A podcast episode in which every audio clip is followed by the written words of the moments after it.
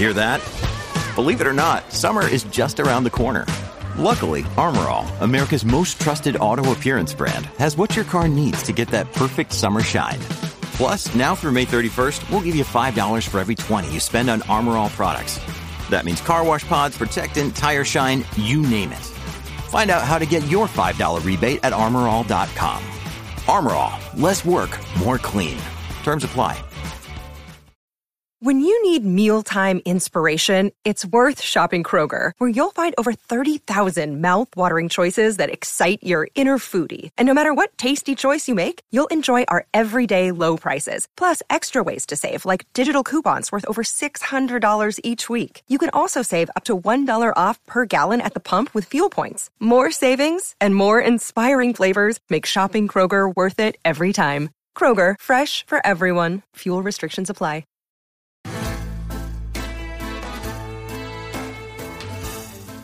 Placeres culpables. El programa de fuera de series que nos acerca a todas esas series que no nos atrevemos a reconocer que nos apasionan. Respaldados por Lorena Gil y Marichu Lazábal, ahora cuando te pregunten si ves una serie, ya puedes reconocer cuáles son tus placeres culpables. Hola a todos y bienvenidos a Placeres Culpables. Una semana más estamos de vuelta. El saludo de Lorena Gil es un auténtico placer estar con vosotros. Estamos en directo en este domingo y la verdad es que esos placeres culpables, como siempre decimos, son esas series con las que a veces más nos enfadamos, a veces nos hacen reír más y sobre todo cuando nos la cancelan lloramos y lo pasamos fatal. Como siempre y para esta aventurilla en la que nos hemos embarcado, doy paso a Marichu Olazábal. Hola Marichu, ¿cómo estás? Muy buenas a todos aquí en mañana de domingo. Esto para mí es un madrugón. Ayer dormí hasta las 2 del mediodía, antes lo decía Kike. O sea, Sunday morning. para mí esto es madrugar. Esto es madrugar. Me desperté, me volví a echar una siesta, me tomé un café y me volví a dormir. Eres muy grande y yo soy tu fan y si pudiera hacer ese momento marmota, yo lo haría, pero soy incapaz. Yo no sé a qué hora me acosté, pero desde luego mm, he, he dormido como un perrito que diría mi hija. He dormido Ay, como un perrito o como una serpiente, totalmente hecha ya Nada, un nada. lío. Pero bueno, aquí vamos a hablar de esos placeres culpables y como siempre, cada semana traemos algunos interesantes, lo que hemos visto durante la semana. Marichu, vamos allá, empieza. ¿Qué has visto? Pues estaba justo mirando eso. He seguido con New Amsterdam. Eh, ya estoy, mm, bueno, ya estoy acabando la primera temporada, esto ya está bien. Eh, the Lady and the Dale, que es un true crime de HBO que tiene unos fotomontajes muy chulos y que además la historia está bastante bien. Me he enfadado con el final de Ginny and Georgia, no con el final, sino con toda la segunda parte de la serie. Eh, me parece que repite, bueno, te- tenéis una crítica que, que publiqué esta semana en fuera de series, pero me parece que repite todos los errores de las chicas Gilmore, pero sin la frescura de las Gilmore y 20 años después, que dices, pues si somos lo mismo que hace 20 años, qué mal estamos. En fin. Eh, me he seguido durmiendo con The Blacklist y he visto dos True Crimes. El de Nevenka, muy recomendado, está muy bien, da mucha vergüencita y está bien que nos den vergüenza estas cosas en tan poco tiempo. Vale. Y eh, Asesinato entre los mormones, que me ha parecido una locura. Eh, el, el- el resumen es un señor eh, mormón empieza a vender muchos eh, documentos que encuentra hasta que un buen día le ponen una bomba a él y a dos colegas. Y es la resolución de esa. Hay falsificadores entre medio, hay gente que está muy mal de lo suyo y hay crisis de fe. Está muy bien. Son solo tres episodios. Hay un par de los entrevistados que son maravillosos, o sea, que son personajes de decir de qué película habéis sacado a este señor. Eh, tiene partes que es como, qué gracioso que me estás contando, y tiene partes de, madre mía, sí, es que al final fue un pirado que metió tres bombas, o sea, Ya. estamos hablando de algo muy grave. Así que está muy bien, te la ves sola y son solo tres episodios. Y esa es la que tú destacarías esta semana. Sí, esa es la que yo desclavacaría porque me acompañó ayer a la tarde y la verdad es que me parece muy bien. Nevenka es otra que hay que ver, pero Nevenka hay que ver en plan pedagógico. O sea que Vale. Yo como, con esas dos os quedamos. yo como todas las semanas, Prodigal Son, que cada vez me va dando más vida y más vida y más vida. Y es una cosa que de verdad que eh, ansío cuando, o sea, cuando la veo que, que ha aparecido es como, o sea, no puedo evitarla más, es como, la veo play. O sea, no, no es para un momento especial, no es para, no, no es play, la quiero ver ya, quiero ver qué es lo que pasa, porque cada vez la madeja se está enroscando más y la verdad es que me está gustando muchísimo. Em, yo llevo dos semanas de retraso, lo estoy llevando fatal. yo te entiendo, porque a ti este señor te gusta muchísimo y quieras que no, si ¿qué haces tú sin Michael Sheen en tu vida? Yo no lo entiendo. Mirar fotos de Neil Gaiman, que es el otro. ah, bueno, es claro, cada uno ahí tiene su historia. Vale. También he visto, porque ha regresado eh, The Voice, pero a Estados Unidos, eh, con, que lo dijimos además, venía con Kelly Clarkson, con Blake Shelton, con John Legend y vuelve con Nick Jonas.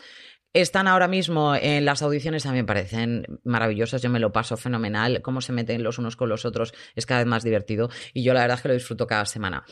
He vuelto a ver The Rookie, obviamente, regresa un nuevo capítulo de Rookie, de Rookie me sigue gustando bastante, pero este capítulo es de los capítulos, ¿cómo decirte, Marichu? Que tú habrías apreciado y yo habría dicho no.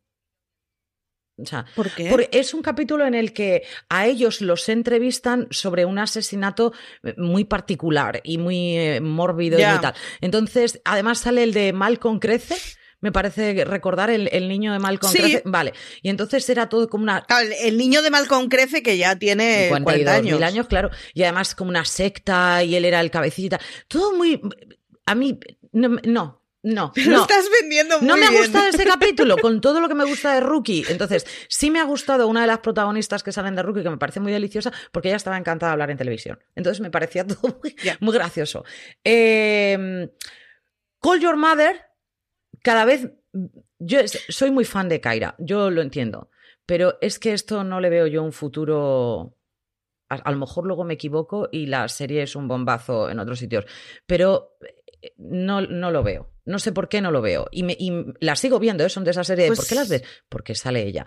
Pero no, no lo veo. Y la que sí he retomado, no me preguntéis por qué, es a Simon Baker, que lo conocemos por el mentalista, por ejemplo, y que de repente ese señor ha desaparecido del mundo mundial, se ha divorciado de su mujer después de 26 años, cosa que digo, locura total. Sí. Pero eh, él empezó en The Guardian y es una cosa que mm, yo vi un par de episodios, a lo mejor de la primera temporada, hace un montonazo de años, y ahora la he vuelto a retomar. ¡Qué buena serie! Ya era. Este no tiene la chispilla que él tiene en El Mentalista, por ejemplo, ¿vale? Ese humor y ese tal. No, no, es literalmente un, un tío muy triste es muy triste, pero me gusta la serie, me gustan los personajes que la acompañan. Estaba mirando y efectivamente el señor desapareció. Ha desaparecido. Ha desaparecido completa y absolutamente. Y entonces lo he recuperado a través de Guardian. A mí me está gustando. Vamos a ver, es que es una serie que nunca terminé. Entonces me está gustando, la estoy viendo como por primera vez. Me hace mucha gracia porque son los teléfonos móviles del click clack. Eh, entonces tienes cosas, las cabinas, estas cosas maravillosas de la vida. Entonces sí que, claro, obviamente tienes un momento retro, pero. Mm, ha envejecido muy bien. Porque al fin y al cabo es una serie de abogados. Entonces, ha envejecido pues muy bien. Tiene ya más de una docena de años, ¿eh? O sea, está ya en el borde dificilito para que envejezca bien. Pues ha envejecido muy Pero porque es un procedimental de abogados y sobre todo, él es un personaje, para aquellos los que, los que no lo hayan visto, él es un, abogado de una firma de, mucho caché, que su padre es el dueño de, ese bufete de abogados, que él mm, tiene una relación con el padre muy, muy mala, básicamente porque la madre se murió muy joven y entonces em, el que le cuidó fue el padre y francamente no le cuidó, esto es así de claro, pero él trabaja para la firma de su padre y entonces eh, lo encuentran con drogas y le, le hacen pagar por ese un tiempo, tiene que estar en otro despacho de abogados, pero es el Legal Aid, que es esa ayuda a la gente, sobre todo a los niños más desfavorecidos, a los que tienen que encontrarles un hogar para vivir. Entonces es mm, enfrentarse a, una infancia, la que ha tenido él durísima, pero con mucho dinero, y ahora es niños en los que se pueden encontrar desde una situación de pobreza a una situación de riqueza absoluta, pero en el que hay pues asesinatos, maltratos, tal, no sé. Entonces, él trabaja y tiene que estar todo el día en esa balanza entre la firma de ricos y la, ayuda legal, ¿vale? Ese abogado de oficio que te ponen. Entonces, mm, la entrega que él tiene, la pasión por la abogacía que él tiene, le da exactamente igual en qué sitio esté. Por eso me gusta tanto. Me gusta. La tengo muy fuera de radar, así que a ver si le doy una oportunidad en algún momento. Me está gustando, Marichu, me está gustando, Marichu. ¿Para qué te voy a decir otra cosa? Pero hemos visto cosillas en, en redes que decía antes Marichu y tiene, y tiene toda la razón del mundo. Lorena, deberíamos cambiar el título de Visto en redes por tops que nos gustan una pasada. Entonces, hay un, un, top que ha salido que es, y además es una cosa que nos gustaría que participarais vosotros y que nos escribierais para vosotros cuáles son las mujeres más estupendérrimas que habéis visto vosotros en series. Entonces, Marichu, a ver, ¿cuál has ido viendo tú? Eh, las, estaba haciendo una revisión de la lista que aparece y nos hablan del cuento de la criada. El cuento de la criada es de esa serie que con los años eh, ha ido muy de capa caída, pero si os acordáis del primer año fue una declaración eh, política completa y se convirtió en una heroína. A ver, la muchacha ya no era una heroína porque era la hija de Jet Bartlett y eso siempre. Eso siempre, está claro siempre somos puntos. Pero efectivamente, o sea, llegó la primera temporada del cuento de la criada y se paralizó el mundo. O sea que otra de las que nos hablaba la lista era obviamente Rosa de Brooklyn Nine-Nine. Rosa siempre en mis corazones. Es una maravilla. Dolores y Maeve de Westworld. Otra de estas series en donde Dolores al final parecía, o sea, al principio era una muchachata, una muchachita perdida que no se enteraba de nada y, en fin, buenas hostias está dando últimamente. Maeve es otro de esos personajes.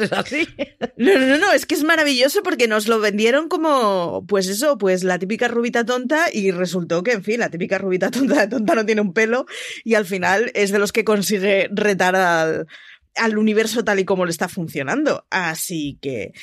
Rubias tenemos, ¿eh? eh Mujeres mm. y rubias tenemos. La más rubia de todas, y yo creo. Bueno, yo incluso yo. Eh, lo intenté, casi lo consigo, llevar el pelo hasta del mismo color, que estamos hablando de Daenerys Targaryen, que es que está Khaleesi. Es decir, ¿cómo no va a ser una de las mujeres más estupendas rimas que vamos a encontrar? Otro de los, otro de, las, de los personajes que decían es el de Jessica Jones.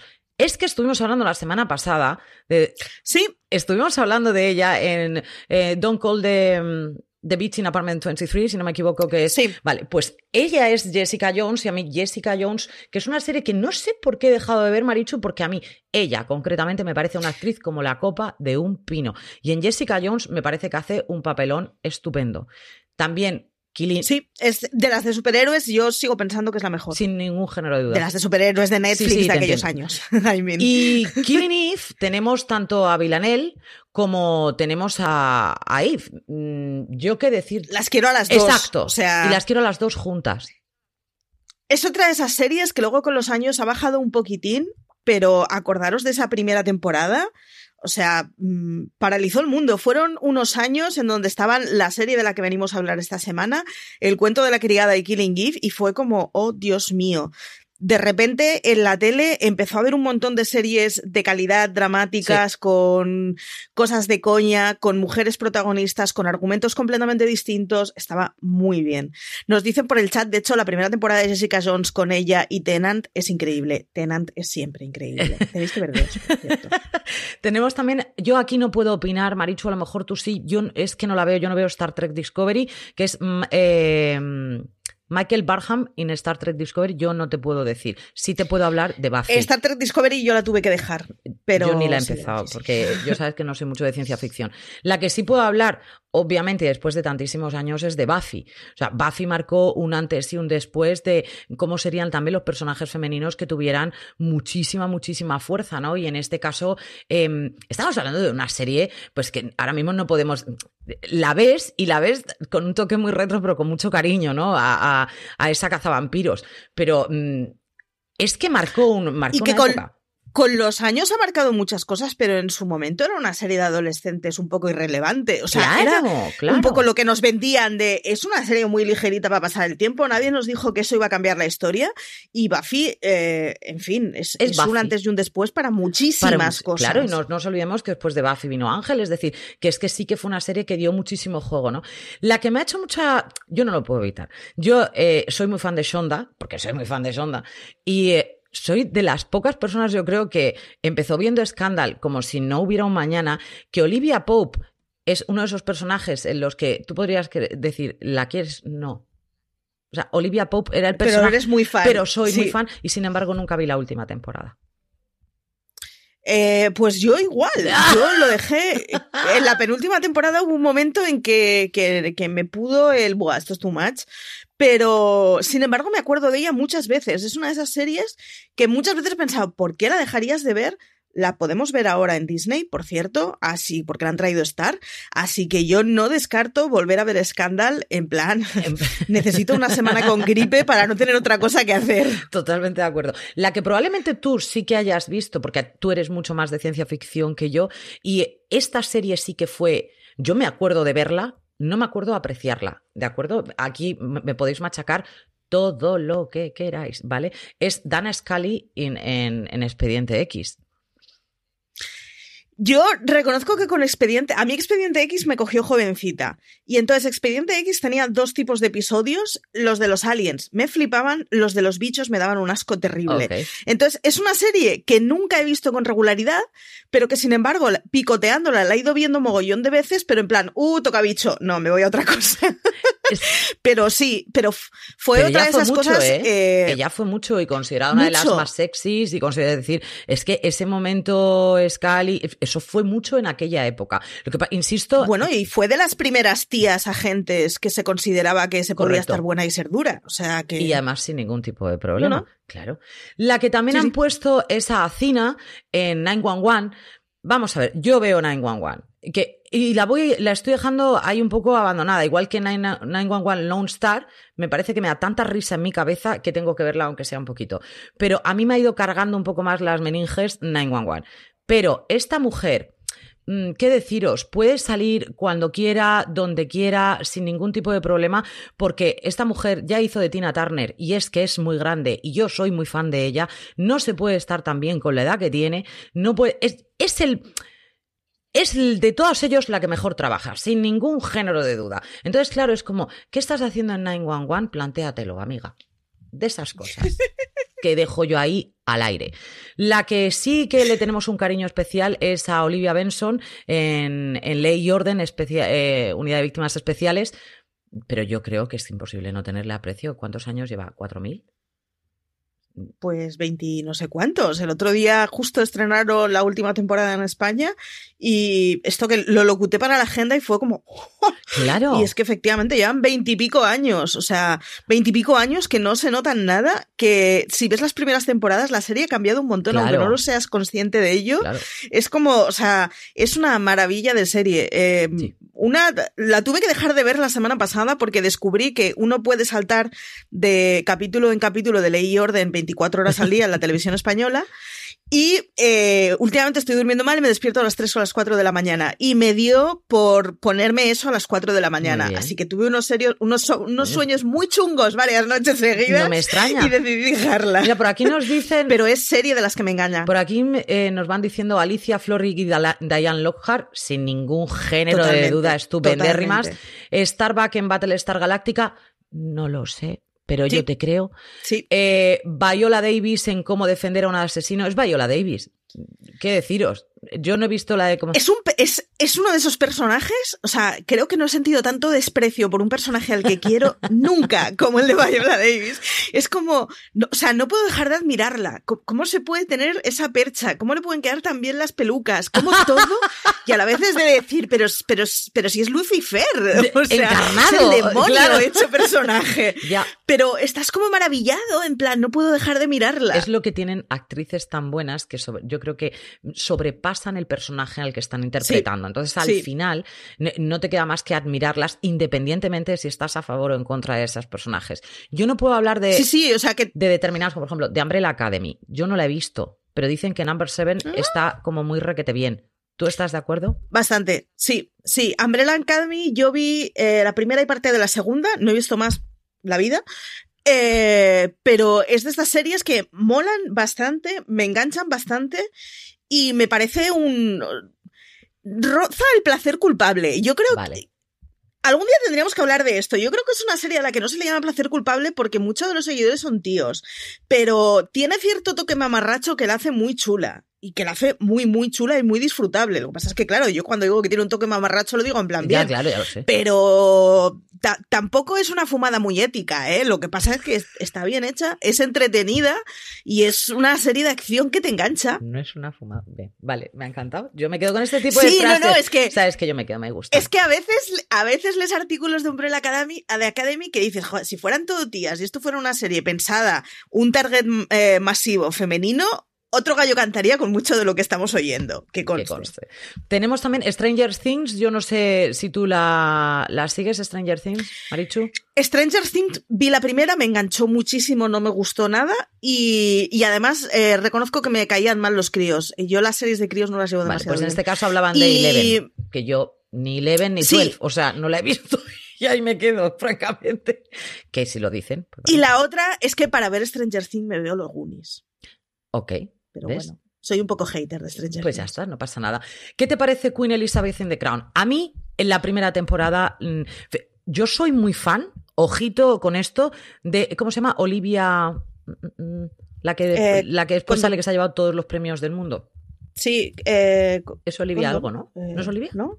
Aparte, me parece una mujer divertida. Colman, no Condom, sí, que Colman. me parece divertidísima, además. Me parece una mujer que tiene un humor estupendo. Que cuando le dieron el Emmy la primera vez, creo que fue uno de los discursos más simpáticos también que, que he oído. Hasta me apunta por aquí, Colman. Gracias, Iván.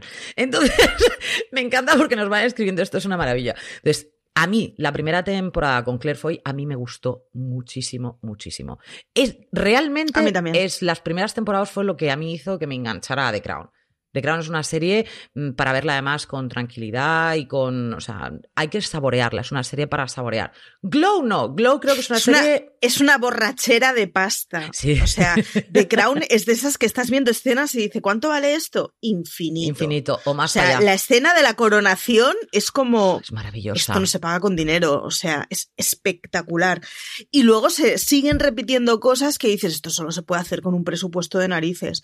Y está espectacular. Eh, yo reconozco que era más de la reina de las primeras temporadas hasta que llegó los Globos de Oro este año, porque la Coleman celebraba como si fuera la madre de todos, todos los globos que se llevó The Crown. Era una cosa de enfocarla y era como qué orgullosa estoy de mis niños, que ganó muchos puntos en mi escala ¿eh? Es- esa noche. es muy muchos grande puntos. y soy muy fan y además eh, ella tiene algunos golpes de verdad auténticos genios para ver entrevistas con ella porque es muy divertida. Mencionaban a las chicas de Glow, pero sobre todo también mencionaban a Gloria y Red de Orange is the New Black. A mí es que Orange is the New Black pueden hacer lo que les dé la gana. Creo que todos son Sí. unas pedazos de actrices con una fuerza impresionante y que creo que nos han cautivado a todos. De la misma manera, y así de una manera breve vamos a destacar algunos, ¿vale? Eh, estos niños que tú decías, las series de niños no me gustan, pero ¿y estos niños que los han hecho eh, famosos desde que eran tan, tan, tan chiquititos? ¿Qué les ha pasado después? No es donde los vamos a encontrar ahora, sino es que me, me dicen por aquí, Lorena, Olivia Colman en Graham Norton Show es brutal, lo sé, o sea, la he visto Sí. y he llorado de risa. O sea, me, me parece de lo más divertida, tiene un accidente, de- casi tiene un accidente de tráfico, le sacó el dedo a la otra, luego se dieron cuenta que era ella. Bueno, una maravilla, una mar- te- te- ella- Olivia Colman es tan natural como la vida misma. O sea, maravillosa. Pero esos niños pequeños que, claro, conocemos algunos que, que al final han quedado bastante destruidos. Pero es que mm, yo más que he leído Marichu, no se ha librado ni Dios. O sea, vamos a ver. Raven Simón, que la conocimos en su momento Bueno, es... en el show de Bill Cosby, después en su serie en Raven, Sí. mm, problemas mentales. Es que el soporte que Es tiene que, que, tener. a ver, Ojo, eh. Ojo, hazte famoso eh, con sí, tres y años. por mucho... Por mucho que tú hagas una normativa muy estricta, estoy dándole vueltas todo el rato y no... Ah, en Love, exacto.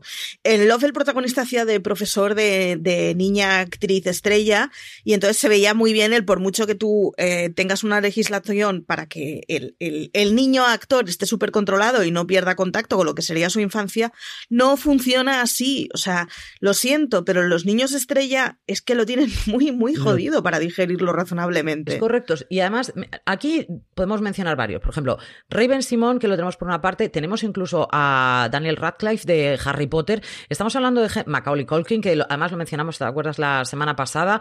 Alison Porter, que además luego salió en The Voice y ganó. Es una cosa como muy loca. Amanda Bynes. Es decir, tenemos muchos y muchos niños que han sido muy famosos desde pequeños.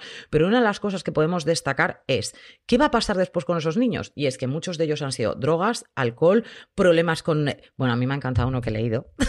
no es maldad, o sea, no lo estoy haciendo en plan pobre mujer, no, no.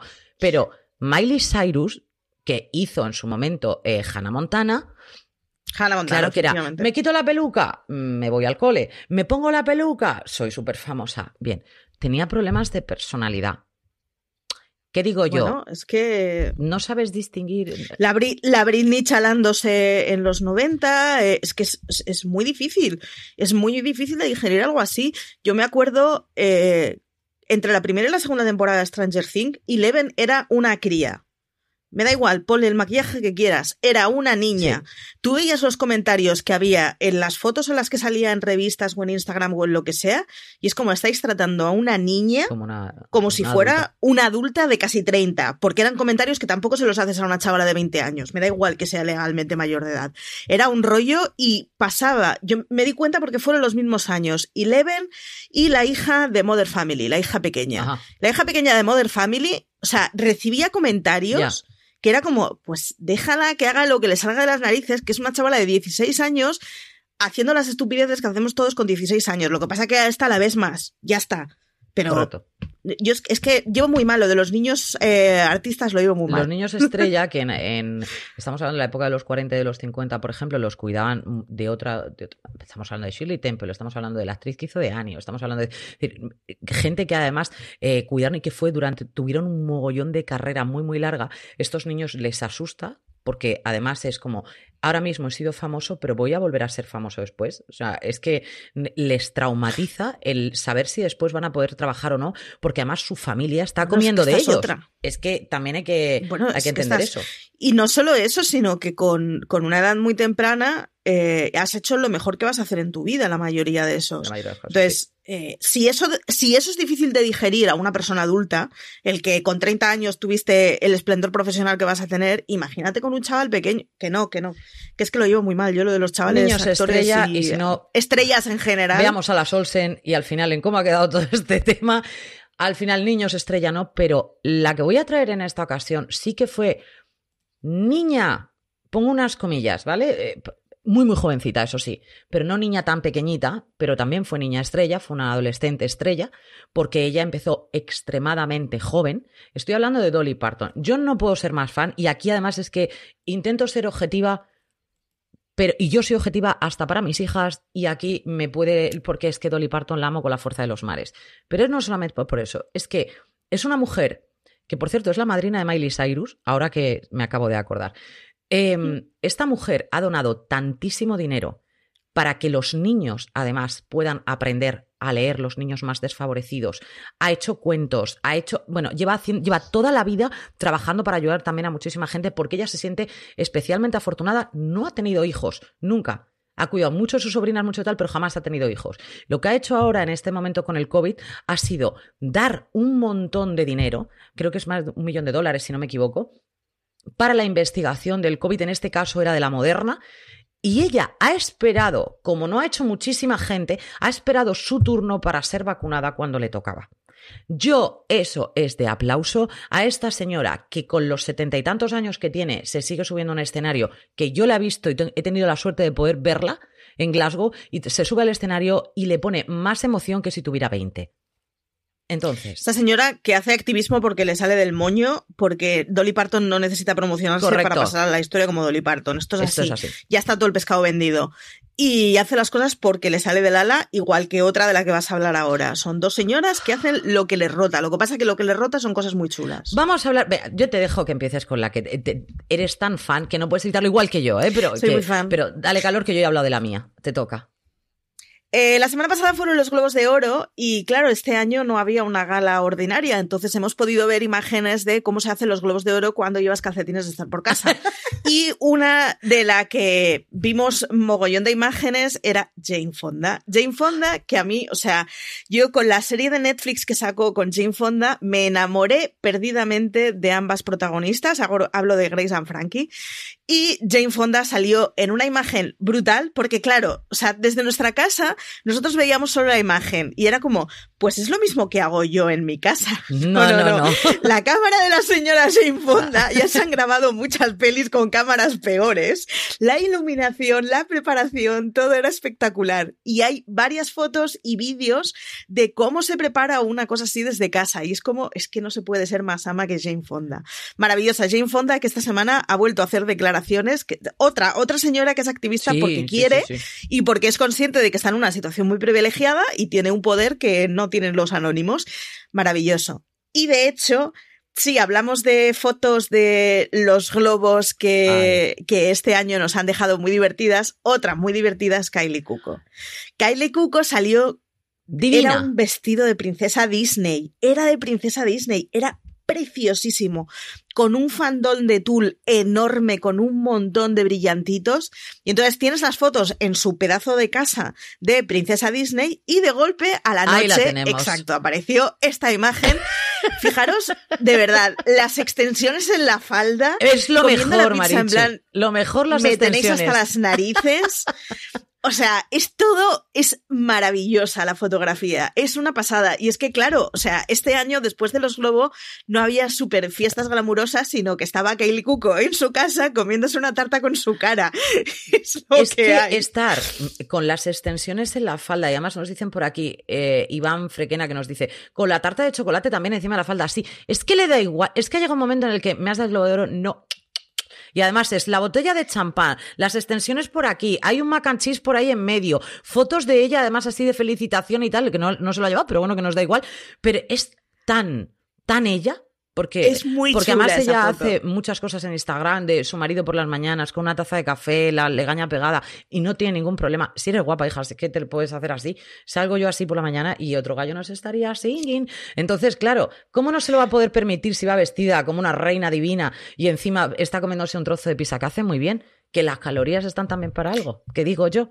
Yo adoro las fotos que suelen salir de señoras súper emperifolladas, arregladísimas hasta la última pestaña, pero en el backstage de dame mi hamburguesa. Dame mi hamburguesa que ya está o sea, bien. ese momento Sí, sí. de es muy tarde y aún no he cenado. A mí me parece que son las fotos, Maravillosa la foto. las fotos más entrañables, al fin y al cabo, es ver la, la humanidad también, ¿no? Y, y- y lo bien que se, que, que, lo cercana que puedes llegar a ser con una foto tan simple como esta, porque, es decir, esa foto está muy trabajada. No, no sé, a ver si no estamos todos volviendo locos. Es No, decir, esa foto está trabajadísima, pero al, Y es parte de su curro. O sea, e- esa foto es parte de su trabajo. Yo lo tengo clarísimo. Lo que pasa que eh, en un momento en donde tienes mucho poder sobre cuál es la imagen que proyectas sobre otros, puedes elegir la que quieras. pues los hay que escogen una imagen que mola mucho y la de Kylie Cuco mola mucho. Mola o sea, mucho, sí. Pasaros por su Instagram y echarle cuatro ojos, porque vamos, o sea, mm, apología constante de la adopción de bichetes con sus perros, sus está caballos. enamoradísima, con, constantemente se le ve con el pedazo de pizza en plan, mira, hoy estoy hasta el toto y lo que voy a hacer es esto, punto. Claro, es una tía que se puede permitir el lujo de salir en chándal comiéndose un pedazo de pizza Totalmente. y eso acaba siendo parte de lo que, lo que hace que, que la acerques a ella y que te ilusione cuando le ves en un papel. Fin, Maravillosa la correcto, porque además es lo que, lo que vamos a hacer que luego queramos seguir viéndola. Porque si empezamos a no tolerar al actor como actor, o sea, como persona, porque ya sea Sí, por lo sí. que publica, es que a día de hoy están, la- ellos viven delante de una cámara constantemente. Entonces, si hay algo que rechazamos de plano y que nuestros ojos no pueden ver, al final luego si saca una serie a nosotros nos va a dar exactamente igual. Y esa ha sido la grandeza en Sí. este caso tanto de Jane Fonda como de Kelly Cuoco. Bueno, pues hacemos Es que un... Vaya más. Una pausilla y nos vamos hacia el último trecho del programa que traemos unas series como muy estupendísimas. From sponsoring cultural events to partnering on community projects, creating youth programs to supporting first responders, at MidAmerican Energy, caring about our community goes beyond keeping the lights on. It's about being obsessively relentlessly at your service. Learn more at midamericanenergy.com slash social. Pero títulos, sabéis que nosotros cuando ya llegamos a esta parte del programa sacamos títulos que nos han llegado a nosotros, han sido placeres culpables para nosotros en algún momento de nuestra vida. Marichu intenta venderme unos, yo intento venderle otros, no sabremos si algún día llegaremos a vernos en el medio, pero por lo menos lo intentamos. Marichu, ¿qué serie, qué recuerdas tú? ¿Qué, qué serie nos quieres traer? A las pequeñas fresquillas, que son las Pretty Little Liars. Pequeñas Mentirosas fue la serie con la que yo decidí que acepto mis incongruencias y voy a disfrutar del cine mamarracho. Me la empecé a descargar, o sea, no, a ver, en original, exacto. Cuando Netflix sacó la primera temporada, yo creo que era, y me empecé con la cosa de porque la puedo ver en inglés y así aprendemos inglés. Desengáñate, o sea, la acabé viendo compulsivamente porque me enamoraron. Es una de esas series que nada tiene sentido, que aceptó muy pronto que no iba a tener nuevos seguidores y entonces se dedicó a exaltar completamente lo que estaba haciendo episodio tras episodio. Las tramas eran una locura. Ellas no tenían sentido, o sea, son chavalas que era evidente que no tenían 16 años, que no iban vestidas como niñas de 16 años y que dedicaban cero minutos al estudio. Pero es que nos daba igual. O sea, es, era una cosa tan sin sentido y ahora el que apareció muerto en el primer episodio renace y ahora lo volvemos a matar y ahora resulta que no era él porque era un hermano gemelo. Nada, era un culebrón, completamente un culebrón hecho para adolescentes. Pero es que era muy maravillosa. Luego intentaron recuperar con Pretty Little Liars eh, The Perfectionist, que se llamaba la segunda. No, mm, cuajó, eh, tenía buenas voluntades, tenía voluntades de ser una cosa como más, bueno, ya hemos aceptado que esto no colaba en el instituto, vamos a meterlo en una universidad, pero la verdad es que no cuajó nada pero la genuina sigue siendo muy buena. Es una serie muy loca. La semana pasada hablábamos de ella, de hecho, porque es de esas, eh, de esas comandillas de actrices que se hicieron un tatuaje todas juntas aquí con el shh. Y, es que es una serie mm, maravillosa. Nada tiene sentido, es muy poco educativa, es todo lo contrario a lo que tendría que ver una chavala de 13 años. O sea, no, no esperes que tu adolescencia va a ser eso porque te vas a llevar una decepción enorme en la vida pero es maravillosa. Empezamos con que en el primer episodio había una alumna liándose con su profesor de instituto y en el fondo a todos nos parecía bien. Porque la vida es así. eso solo puede Pero claro, es que ese tipo de serie, por ejemplo, a mí me carga mucho, ¿vale? Yo lo admito. Yo sí sé que vi, creo que fueron como dos o tres capítulos de la primera temporada y dije, y ya, o sea, hasta aquí os soporto. Que me parecíais todas una pandilla de locas, pero no, no, me, no me interesaba en absoluto. La que yo sí te puedo traer es una serie que parece ser que va a haber un, un remake, que estamos hablando de Fraser. Vamos a ver. A él lo cogimos. Es un serión. A él lo cogimos, eh, lo traemos de Cheers, en el que estaba casado con otra, con otra psiquiatra, Em, más mandona que nadie y a la cual yo amaba con la fuerza de los mares, no lo puedo negar. Pero Fraser fue también un antes y un después de ese tipo de comedia. Esos son dos hermanos. Él es el protagonista, lo tenemos claro, pero es mentira todo. O sea, para nada en absoluto. Tenemos por una parte a ese hermano que es Niles, al que adoramos. Tenemos a un padre, a un perro y a una mujer que cuida al padre, que todo es mm, maravilloso. Es una comedia que a día de hoy sigue estando y se mantiene como una gran comedia, que la podemos ver a día de hoy y no hay ningún tipo de problema, que yo no la he visto ni una ni dos veces, que la he revisionado bastantes y que yo estoy encantadísima si volviera. Ahora bien, yo es de esas que tengo comprada en DVD, de cuando una temporada costaba un pastón, pues mm, hubo varios meses de estos de me voy a dejar todo lo que tengo este mes, me da igual, pero yo quiero Frasier. Me pasó con Frasier y me pasó con Seinfeld. Eh, Frasier es un serión. Está muy bien.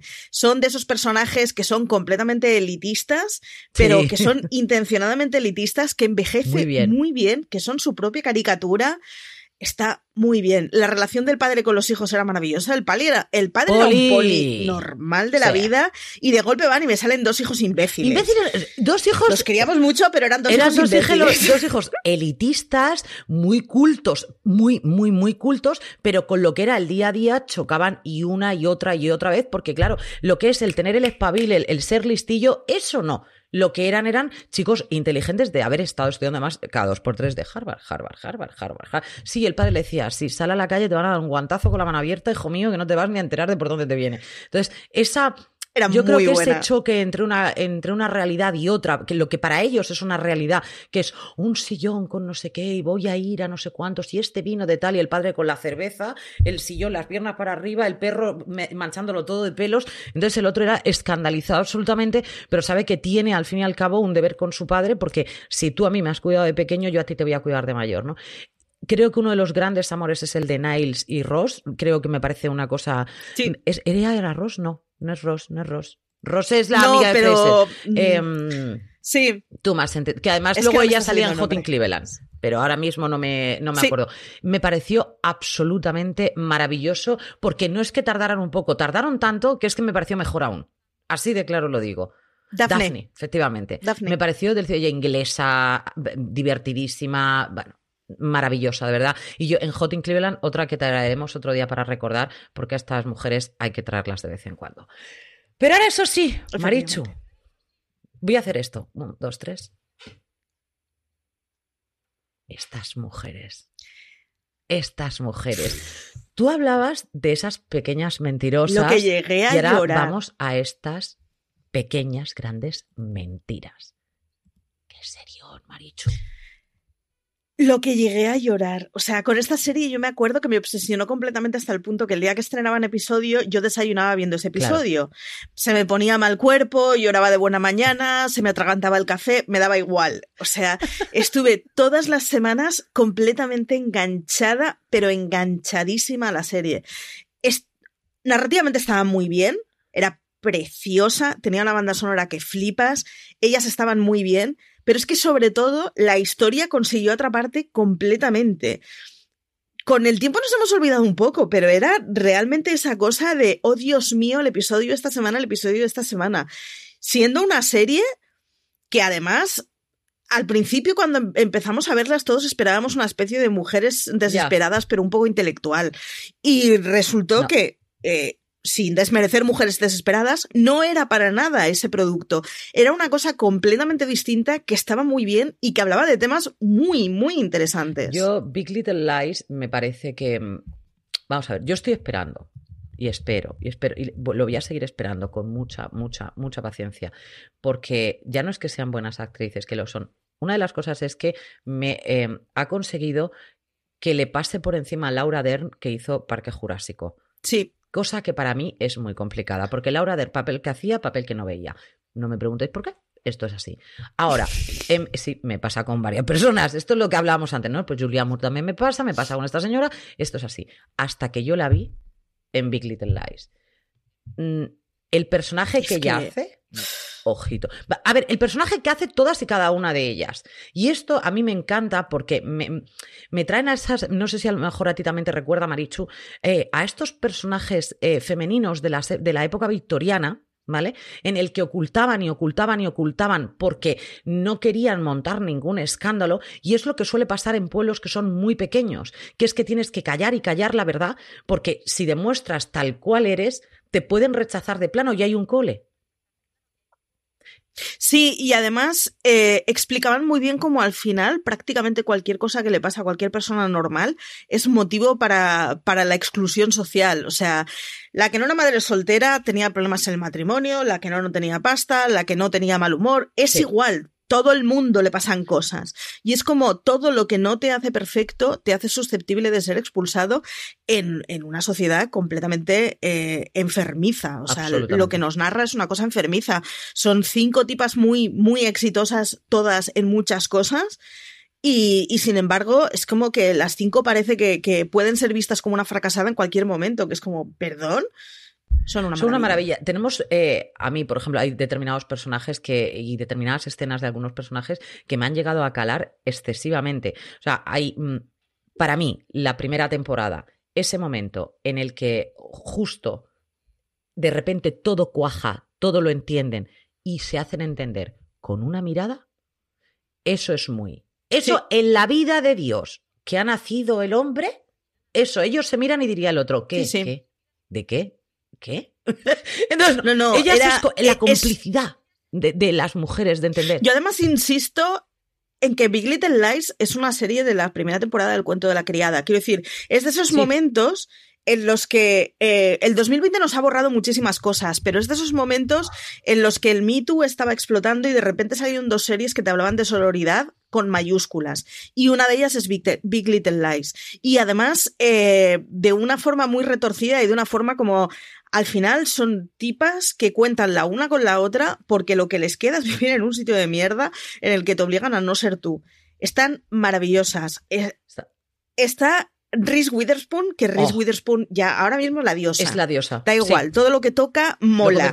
Nicole Kidman, que fue como Nicole Kidman poniéndose a hacer una serie, bueno, será la típica mamarrachada que como le pagan mucho, ni de coña. El papel de Celestes, o sea, me pega unos hartones de llorar yo con escenas de Celeste del copón de la baraja. Está Shaylee Goodley, que es la que hace de Jane Chapman, que es la que hace de, de Madre Soltera. Está Joe Kravitz, que es Bonnie Calston, que, en fin, hace un papelón increíble. Es que son muy maravillosas. Es una serie que está muy, muy, muy bien y yo, francamente, me quedo con su primera temporada y obvio la segunda. Para mí es una serie antológica, funciona con la primera y me hubiera gustado que se hubiera acabado con la primera. Es lo que podría haber sido una miniserie, sin ningún tipo de problema. En el que hubieran acabado ahí y lo que hubiera pasado con esa escena de la playa ya se había dicho todo.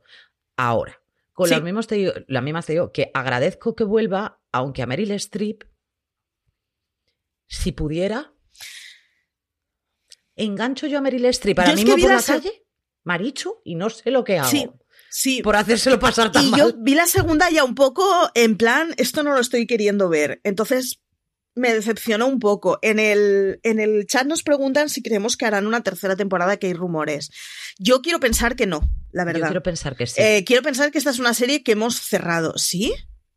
Uf, yo la doy por cerradísima. ¿eh? Yo no. Yo no la doy por cerrada, no quiero darla por cerrada. No quiero darla por cerrada porque creo que en, en, algún momento va a tener que salir esa, esa verdad entre, ¿vale? Y quiero ver cómo sale totalmente tapada por ellas. ¿Sabes? Lo que, que al final ellas salgan victoriosas de una persona tan terrible, de, de es, es así, es de estas veces en las que quieres que los que matan ganen. Ya está. O sea, si no hay ningún tipo de problema. a veces me pasa, creo que son asesinatos justificados. Me la estás matando todos los días. Pero es que encima has violado, es que encima has asesinado. Es, que, es decir, pedazo de. Pues alá, por las escaleras me parece que vas bien. Entonces, me gustaría que. Mm, fíjate, me gustaría que Meryl Streep se uniera al clan. ¿Me explico? Lo, veo difícil, ¿eh? ¿eh? Pero hasta este punto estoy de. Porque aquí hay que, no hay que olvidar que había muchas de ellas, en este caso Laura Der, que es lo que digo yo que me ha congratulado con el mundo con ella. Es, eh, ella estaba muy separada de este momento hasta que yo, esa madre soltera, le dijo: Tú y yo somos madres. Da igual el dinero que tú tengas, estamos en la misma tesitura. Tú y yo somos madres y vamos a defender a nuestros hijos, ¿no? Entonces es cuando todo se vuelve bajo el mismo rasero. Entonces empiezan infidelidades, abusos, violaciones, no sé qué, es decir, empieza a salir todo lo que hay por debajo, además engaños brutales, la, más absoluta de las miserias cuando ha sido riquísimo. Entonces, yo mm, compro que haya un poco más. A mí la primera me encantó. Da igual, me da igual la temporada, me gustan todas, pero a Meryl Streep le tengo un poco de manía.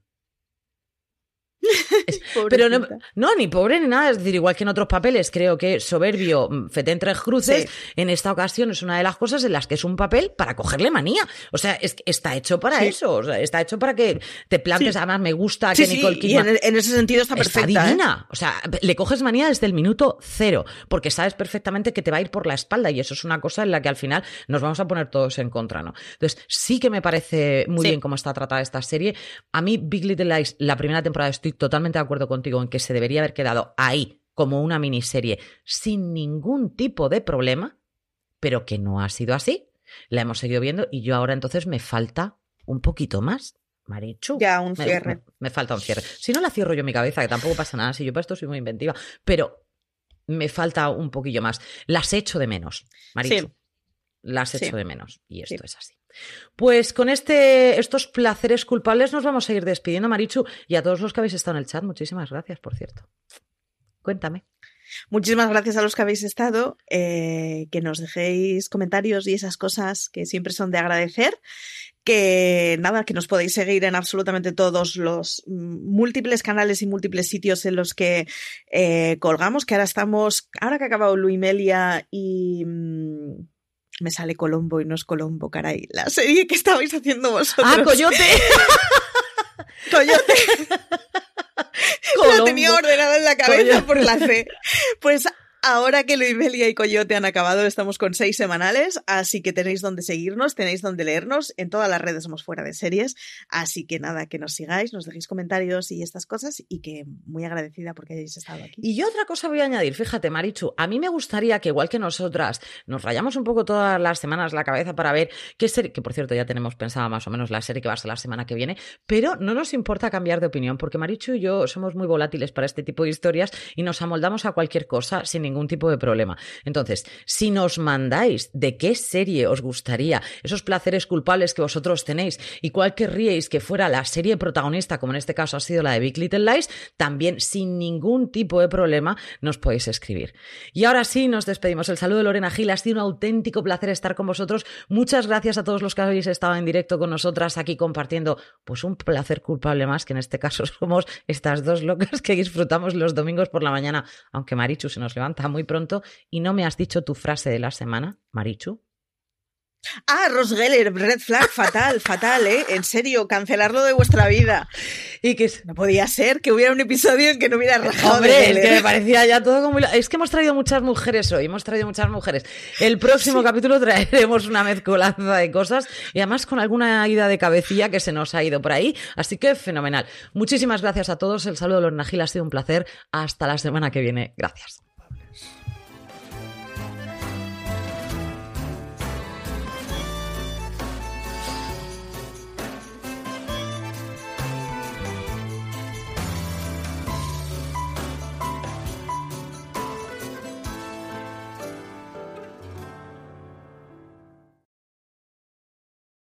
From sponsoring cultural events to partnering on community projects, creating youth programs to supporting first responders, at MidAmerican Energy, caring about our community goes beyond keeping the lights on.